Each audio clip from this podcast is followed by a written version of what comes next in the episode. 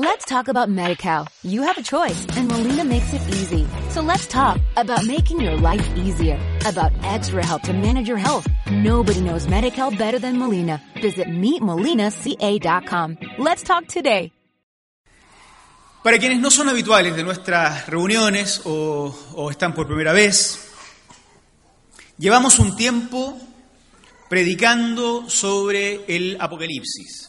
Ya vamos en el capítulo 17, quedan muy pocas, muy pocos capítulos, muy pocas semanas para terminar el libro. Lo que hemos dicho es que el Apocalipsis no es un cuento de terror. Bueno, por lo menos no para quienes somos creyentes. No es una cosa terrorífica. Tampoco leemos el libro de Apocalipsis como un manual de vaticinios para andar buscando si Obama es el anticristo, si el rey de España es el anticristo, si el Europa del Este es la gran bestia o algo por No es así como leemos el Apocalipsis. Estamos convencidos de que si el Apocalipsis es palabra de Dios, tuvo un mensaje claro para la iglesia del siglo I en medio de la cual fue escrito.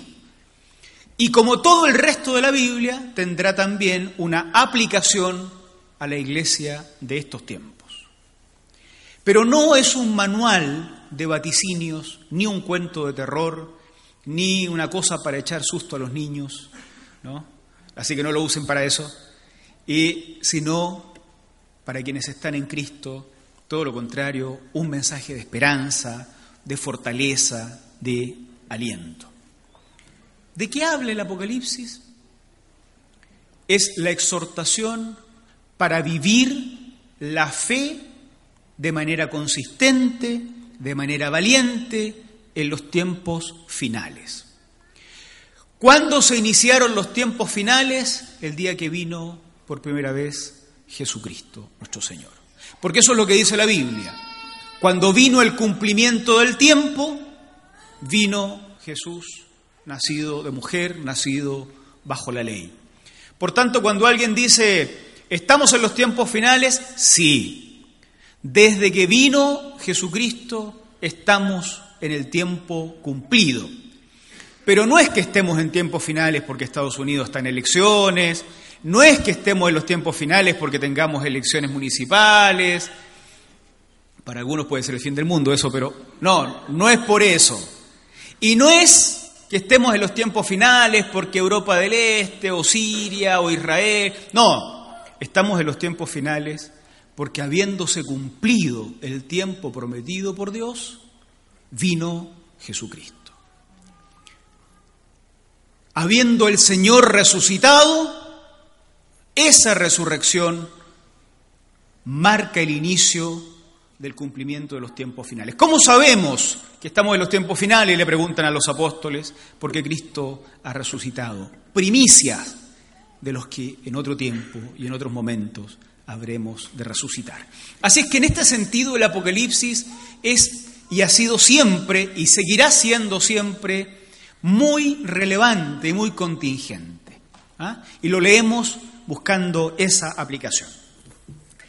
A lo largo de estos 16 capítulos anteriores, se le ha dicho al vidente, así se llama en la literatura apocalíptica, en el género apocalíptico, al que recibe la visión y la explicación de parte de Dios o de un ángel, se le ha dicho al vidente, que acá se llama Juan, que la hostilidad que han experimentado los seguidores de Cristo, la muerte, la persecución, no quedará impune. Que la justicia finalmente reinará. Que ese clamor de las almas que han muerto, ese clamor de hasta cuándo no vengarás nuestra sangre, en algún momento será respondido. El capítulo 17 inicia la descripción finalmente de la sentencia que se emite sobre quien es descrita como la madre de todas las persecuciones, el origen de la hostilidad en contra de los seguidores de Jesucristo. Partamos leyendo entonces el capítulo 17, versículos 1 al 6, y me voy a ir deteniendo para dar algunas explicaciones históricas y luego, para finalizar, voy a hacer tres eh, reflexiones finales para amarrar nuestra, nuestra reflexión de esta mañana, ¿no? Va, esta tarde ya. Vino uno de los siete ángeles que tenían las siete copas y habló conmigo diciendo, ven acá y te mostraré la sentencia contra la gran ramera, la que está sentada sobre muchas aguas.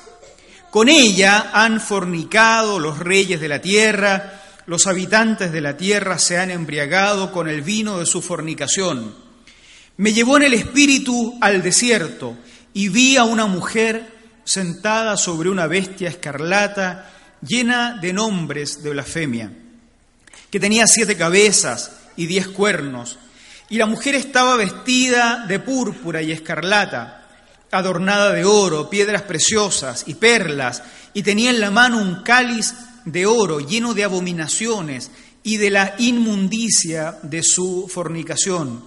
En su frente tenía un nombre escrito, un misterio, Babilonia la grande, la madre de las rameras y de las abominaciones de la tierra. Vi a la mujer ebria de la sangre de los santos y de la sangre de los mártires de Jesús.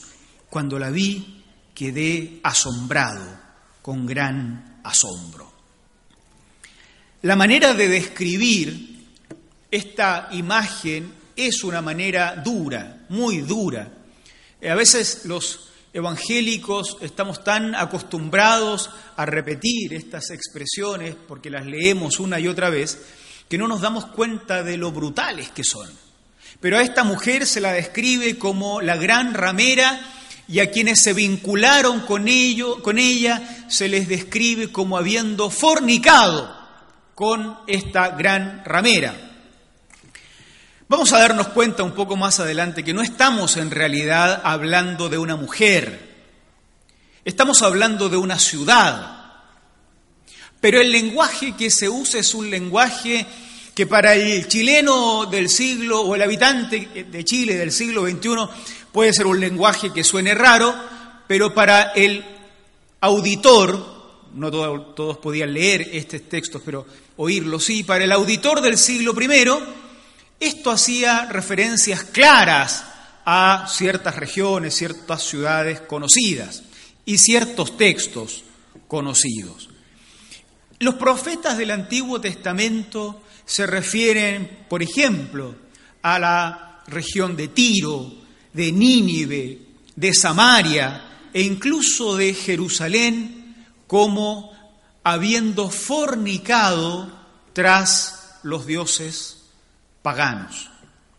Se habla de su pecado de idolatría en términos de fornicación o en términos de adulterio y la actitud de las naciones se describe en términos de, a veces, prostituirse con dioses paganos. La imagen es la de eh, Dios como el esposo, Israel como la esposa, por tanto, la vinculación del pueblo con dioses falsos, con ídolos, se describe frecuentemente en, estos términos eh, de fornicación, adulterio y eventualmente de prostitución. Así se describe a esta mujer de la, de la, de la imagen. Con ella han fornicado los reyes de la tierra, los habitantes de la tierra se han embriagado del vino de su fornicación. Seduce, seduce esta relación entre, vamos a decir por ahora, quedándonos en la imagen, la mujer y quienes la siguen, es la imagen de la seducción. Y esta mujer tiene, según lo que leíamos, un nombre, versículo 5, escrito en su frente. Era costumbre para las mujeres romanas llevar un cinto en la frente, pero las prostitutas tenían su nombre escrito en el cinto. Esta mujer, en el siglo I digo, esta mujer descrita en la revelación que se le da al vidente Juan, también lleva el nombre escrito en la frente, pero es un nombre en misterio. Ya eso nos habla de que el sentido simple del texto no es el que se quiere comunicar. El sentido simple oculta un misterio y ese misterio es el que se quiere comunicar y luego será aclarado. El nombre de esta mujer es Babilonia, la grande, la madre de las rameras y de las abominaciones de la tierra. Pero dice Babilonia, y Babilonia es la lectura simple. ¿Qué está detrás? ¿Quién es la Babilonia, madre de las rameras? La madre de las abominaciones de la tierra en la época en que el escritor está redactando esto. La mayoría de los investigadores coincide, y lo vamos a ver nosotros un poquito más adelante confirmado, que estamos hablando de Roma. Pero Babilonia es el nombre que oculta el misterio. Efectivamente, el poder que tuvo alguna vez Babilonia es el que en la época en que se escribe el Apocalipsis es detentado por Roma. Roma es descrita, es pensada y es experimentada como el origen de todas las persecuciones, de toda la hostilidad, de todo el sufrimiento que vivencia el cristianismo en el siglo I. Luego, dice nuestro texto, versículo 7, el ángel me dijo, ¿por qué te asombras? Porque el versículo 6 había terminado diciendo que él se asombraba al ver la imagen, esta que, que tenía ante sus ojos. Yo te diré el misterio de la mujer y de la bestia que la lleva, la cual tiene siete cabezas y diez cuernos. La bestia que has visto era y no es, y está para subir del abismo e ir a perdición. Los habitantes de la tierra, aquellos cuyos nombres no están escritos en el libro de la vida desde la fundación del mundo, se asombrarán viendo la bestia que era y no es y será. Esto para la mente que tenga sabiduría. Las siete cabezas son siete montes sobre los cuales se sienta la mujer. Acá hay que detenerse un minuto. Roma era conocida en el mundo antiguo como la ciudad asentada sobre las siete colinas. Por tanto, algo que a nosotros nos pudiera parecer un poco extraño, al habitante del siglo I le refleja, le muestra claramente de quién está hablando. Esta es Roma. Pero hay algo interesante en esto de la bestia que era y no es y será. Uno se pregunta, ¿por qué no dice las cosas claras este? Llevamos dos mil años preguntándonos eso. Verso 9, esto es para la mente que tenga sabiduría. Y aquí todos vamos a querer ser sabios, así que vamos a hacer como que entendemos. Como el traje del rey de, que hablábamos ayer con Sonia en el seminario. No, esta expresión, el que tenga sabiduría, que entienda, es una expresión similar a esa otra que ustedes han leído frecuentemente, que dice el que tenga oídos para oír, que oiga. Se refiere más bien a que lo que va a decir ahora tiene un segundo sentido. Esta es literatura para iniciados. Las personas que leyeron por primera vez esto podían entender claramente los códigos. Nosotros estamos como abriendo una carta secreta tratando de entender de qué está hablando. Y hay ciertas, ciertos indicios que nos permitan descubrir de qué se trata. Eh, la bestia que era y no es y será. Pero esto que voy a decir es para los que tienen sabiduría, para aquellos que puedan entender el segundo sentido detrás del primero. Las siete cabezas son siete montes sobre los cuales se sienta la mujer. Lo descubrimos, Roma. Son siete reyes también. Cinco de ellos han caído. Uno es, el otro aún no ha venido. Cuando venga deberá durar breve tiempo. La bestia que era y no es, es también el octavo y es uno de los siete. Vamos a explicarlo. Vamos a explicarlo. Desde el minuto en que indica a sus lectores que lo que a continuación va a comunicar es algo sobre lo que no puede hablar públicamente, sino que requiere el esfuerzo de quienes puedan entender los códigos, significa que está hablando de alguien que está vivo todavía y que es peligroso nombrarlo. No se puede decir Roma y hay que decir Babilonia. No se puede decir el nombre del rey que aparece como el prototipo de todos los opositores a Dios. Y entonces hay que describirlo diciendo el que era y que no es, pero que volverá a ser.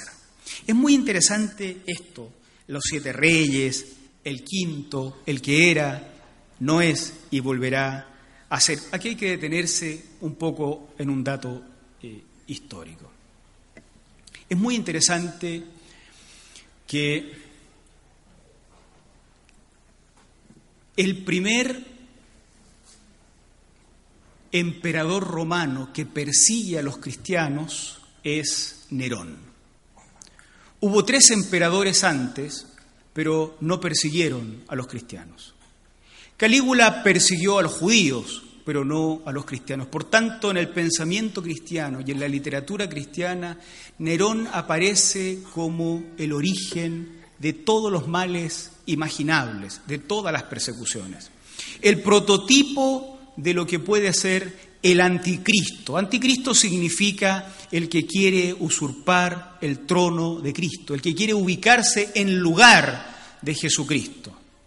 Con Nerón se inicia de manera despiadada esta idea de que el emperador también debe ser adorado como Dios. No es de extrañar que los cristianos vean en Nerón al gran anticristo. Desde Nerón hasta el emperador que reina en la época en que el, Apocalipsis está siendo escrito, hay siete emperadores. Siete. Los cinco primeros fueron asesinados o se rumoreaba que habían sido asesinados. Nerón muere en el año 68. Ni bien muere, surge la tradición según la cual Nerón volvería a la vida en algún momento. O que no había muerto de verdad, sino que había huido para unirse a unos reyes partos y volver a Roma para vengar su traición. Así es que sobre Nerón se decía que en algún momento volvería a la vida. Por tanto, lo más probable es que de quien esté hablando cuando dice que el que era hoy no es, pero volverá a ser, sea precisamente Nerón. Sea Nerón. Los otros siete reyes son, o los siete en total, son precisamente estos siete grandes emperadores, desde Nerón hasta Domiciano, que han sido perseguidores, cuál de todos más que el anterior, de la iglesia eh, cristiana. Este Nerón es visto como el gran adversario de Dios, como quien se levanta contra Dios, pero no solo contra Dios, sino contra todos sus seguidores. De alguna forma el espíritu de esta primera bestia, recuerden que en el Apocalipsis la lucha de Jesús en contra de el, sistema es una lucha que se presenta en los términos de un cordero contra grandes bestias. Pero por supuesto es una lucha donde el cordero siempre vence, no por las armas, sino por su propia sangre derramada. Finalmente, dentro de este plano de la descripción que estamos haciendo, hacia el final, versículos 15, las aguas que has visto donde se sienta la ramera son pueblos, muchedumbres, naciones y lenguas. Los diez cuernos que viste y la bestia aborrecerán a la ramera y la dejarán desolada y desnuda. Devorarán sus carnes y la quemarán con fuego Dios ha puesto en sus corazones el ejecutar lo que Él quiso, ponerse de acuerdo y dar su reino a la bestia hasta que se hayan cumplido las palabras de Dios. Y la mujer que has visto es la gran ciudad que reina sobre los reyes de la tierra. Una vez más confirmando que estamos hablando de Roma. Esta mujer descrita como mujer en esta forma, como prostituta, montada sobre una gran bestia que es quien impulsa a la mujer finalmente, es Roma. Impulsada en su sed de sangre contra los cristianos por esta gran bestia que es Nerón, de quien se decía que volvería a la vida, pero nuestro vidente dice que volverá a la vida solo para volver a ir a la perdición. Tres consideraciones yo quisiera dejar con ustedes para concluir. Primero, la relación que tienen los habitantes de la tierra con esta gran bestia, con este sistema, es una relación en que el sistema nos seduce. Uno hubiera esperado que una ciudad, un sistema, un imperio, un modelo de existencia,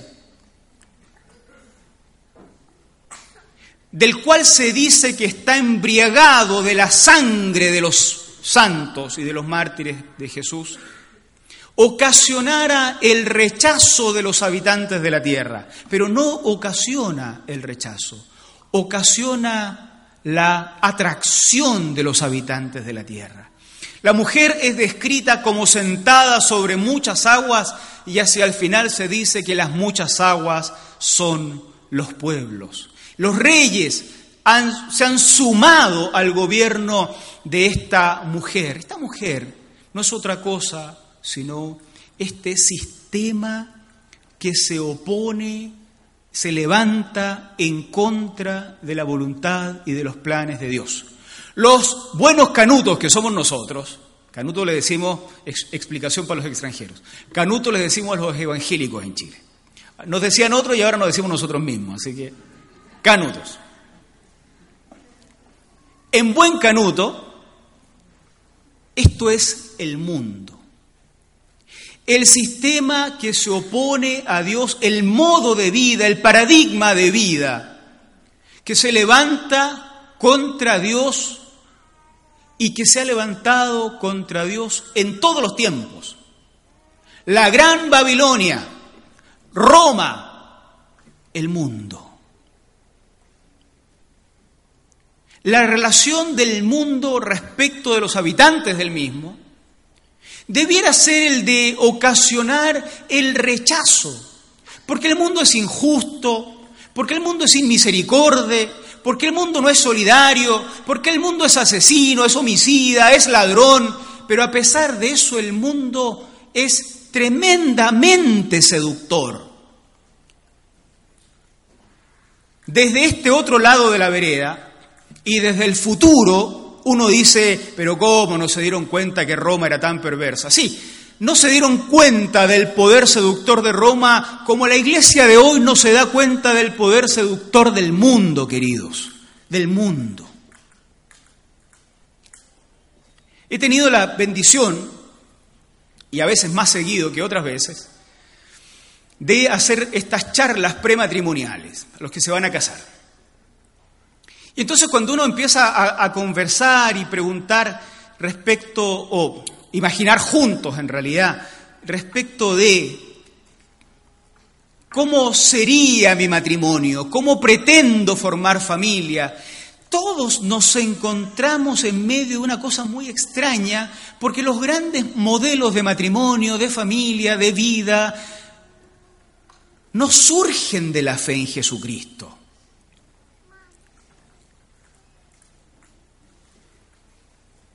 Se me instala como horizonte del matrimonio lo que veo en otros lados, lo que veo en la tele, lo que veo en mis amigos, lo que veo en la sociedad. Roma y déjenme decirlo con toda claridad, esto no tiene nada que ver con la Iglesia Católica Romana. Los evangélicos de alguna época, especialmente en una actitud anticatólica, les dio mucho con esto de que la gran ramera era la Iglesia Católica. No, no tiene nada que ver con eso. Roma es el mundo, es el sistema que se levanta contra Dios, pero que se ha levantado mucho antes de que la Iglesia Católica existiera y se seguirá levantando cuando nuestras iglesias dejen de existir. Dios no lo permite que sea tan pronto. el mundo, la Babilonia de hoy, la Roma de hoy, marca nuestro camino para hacer matrimonio. ¿Cómo ser padre? Alguien nos dice. ¿Cómo ser madre? Alguien nos dice. ¿Cómo ser esposos? Alguien nos dice. Bueno, si así se hace la fiesta, así habrá que hacerla. Si así se hace paternidad, así habrá que hacer paternidad. Si así se hace pareja, bueno, así será pareja. Si en eso invierto la plata y si en eso invierto mi vida y si así se es profesional, si así se hace educación, el horizonte que el mundo me ponga se convierte en algo tremendamente atractivo para quienes están iniciando los caminos acá. Es que Babilonia, Roma, el mundo fue siempre muy seductor.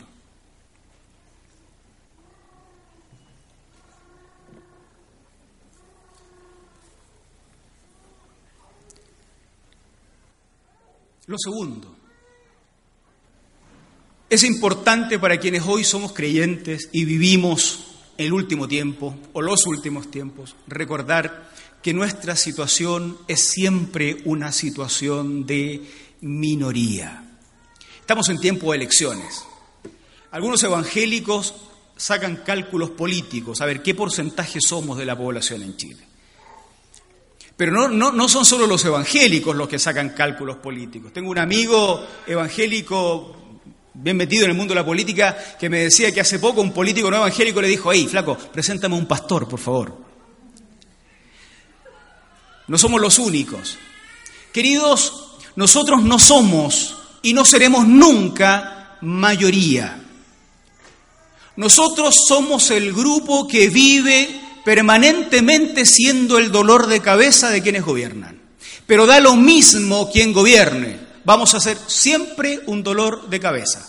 Somos los viejos gruñones, algunos somos más gruñones que otros, pero somos eso de nuestras sociedades. Los que patalean porque eso es injusto, los que dicen que eso es insuficiente. Estas cuestiones de salud funcionan mal porque a esa mujer y a ese hombre carenciado lo atienden mal. La educación funciona mal porque éste debe tener este nivel de conocimiento y no lo tiene. Y da lo mismo quien esté en el gobierno, los creyentes somos siempre el grupo que se siente hostilizado y que al mismo tiempo se vuelve en un conflicto para el resto de la sociedad. Siempre. Ha sido siempre así. La Roma histórica consideró que la mejor manera de eliminar a esta gente revoltosa era matarlos a todos. No los mataron a todos, pero que mataron a muchos, mataron a muchos. Solo que erraron el camino, porque como dice uno de los padres de la iglesia, la sangre de los mártires se convirtió en la semilla de la iglesia. Cuantos más morían, más florecían por todos lados, grupos cristianos. Pero el grupo de seguidores de Cristo siempre es y siempre será el grupo minoritario. el grupo débil, porque solo cuando somos débiles es cuando somos fuertes. Ahora, yo quiero decirle a alguno de ustedes que tenía cálculos políticos y que piensa que, chuta, entonces equivocó el camino, debió estar en la otra vereda, donde son la mayoría, quiero decirles que no. Si usted es uno de los seguidores de Jesucristo, está en la vereda correcta. Está en la vereda correcta. Será de los hostilizados, será de los que se siente incómodo con la injusticia, con la con, todo pero está en la vereda correcta, porque a esos son los que algún día el Señor les va a decir, mira, ven, para acá, mira lo que le va a pasar a la gran ramera, mira, ven al desierto y mira lo que le va a pasar a la bestia, mira, mira, ven para acá.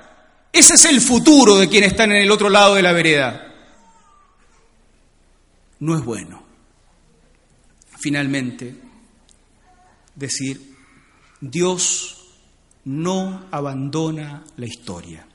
El final de nuestro capítulo 17 muestra que estos reyes que se han unido a la gran ramera en su lucha y a la bestia, finalmente se dan vuelta a la chaqueta, decían, y la traicionan y ésta termina siendo destruida. Pero hay un detalle, el texto dice que es Dios el que ocasiona esta destrucción internamente. Esto es muy importante. Dios no abandona la historia.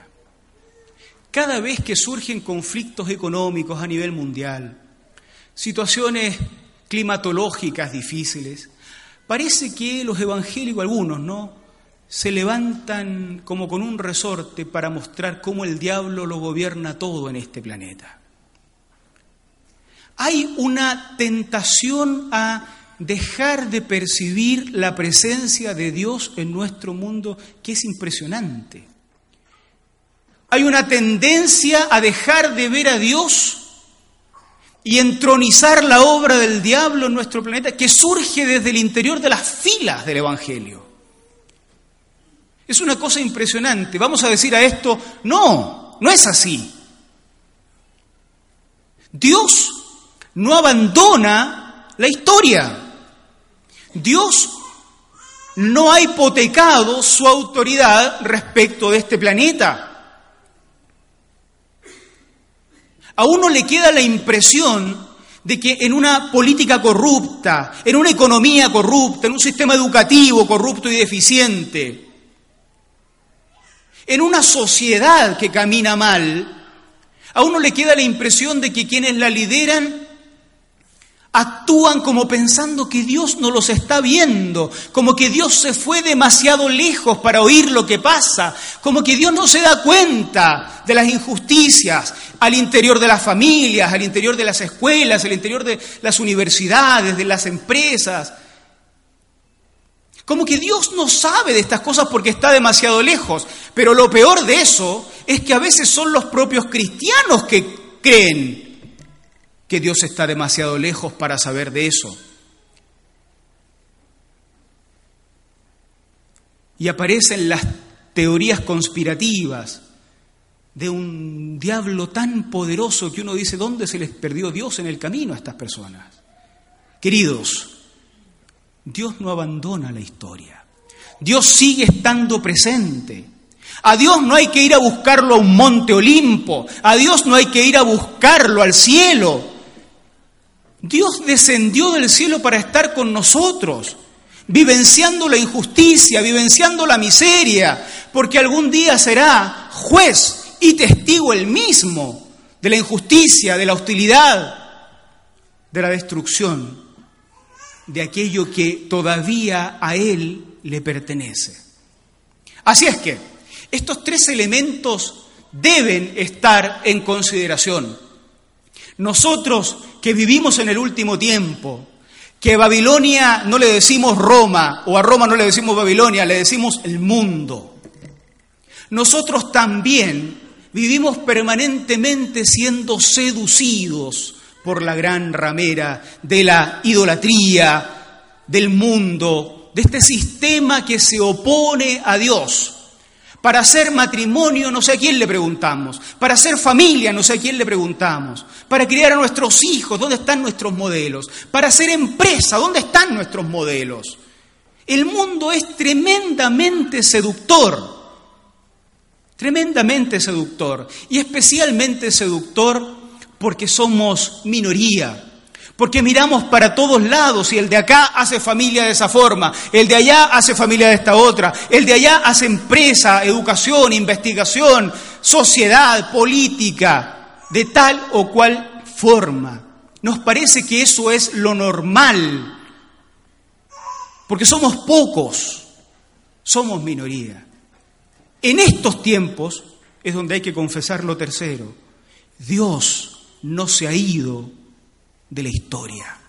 Dios sigue presente como juez, como Señor. Cuidado, hermanos y hermanas. Cuidado con cambiarnos de vereda para ser de los perseguidores en lugar de ser de los perseguidos. Porque los perseguidos sufren, pero será por un poco de tiempo. Están finalmente del lado correcto, del lado en que está Dios. Así es que vamos a hacer familia, hagámosla teniendo al Señor en el trono del hogar.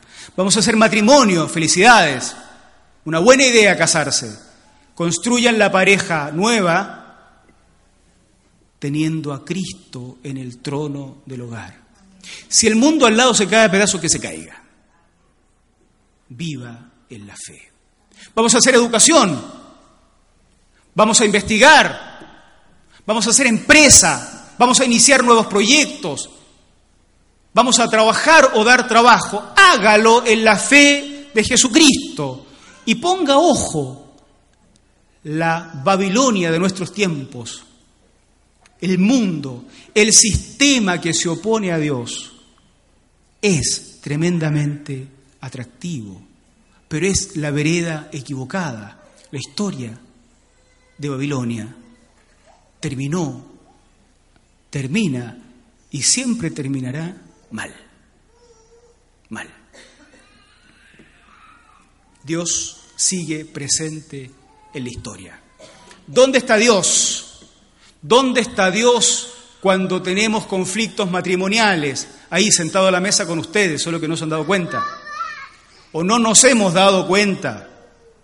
Cuando tenemos pobreza, cuando nos va mal, cuando no alcanzan los piticlines, decía un amigo. ¿Dónde está Dios? Con los ricos. No, está ahí con nosotros. Comiendo o no comiendo, lo mismo que comemos o no comemos nosotros. Y un día Él será juez y testigo de ese acto de injusticia.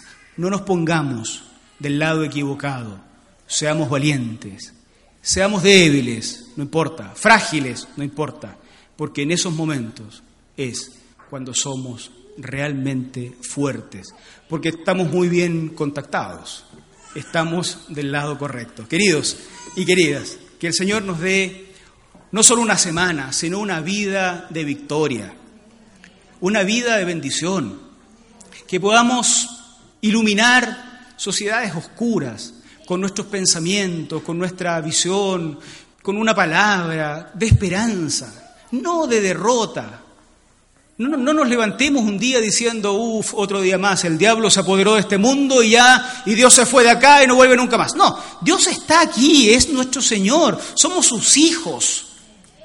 Y no somos sus hijos solo porque, y para ser ricos, y solo para tener abundancia, y solo porque estamos sanos. Somos sus hijos cuando vivimos y también cuando morimos. Somos sus hijos cuando tenemos abundancia y también cuando tenemos escasez. Somos sus hijos, queridos, somos sus hijos cuando nos peleamos en casa y también somos sus hijos cuando nos pedimos perdón después de habernos peleado. Y cuando el Señor nos perdona. Por eso la posibilidad de restaurar nuestras familias, nuestros matrimonios, siempre está ahí. Porque no ha abandonado la historia. No se fue y no se va a ir. Porque un día vino para quedarse con nosotros. Gloria al Señor. Vamos a orar a Dios, ¿les parece? Vamos a orar a Dios y vamos a darle gracias y vamos a pedirle una semana llena de sus bendiciones para nosotros. Invito a los músicos para terminar con una canción, mientras les pido a ustedes que se pongan de pie para que terminemos orando.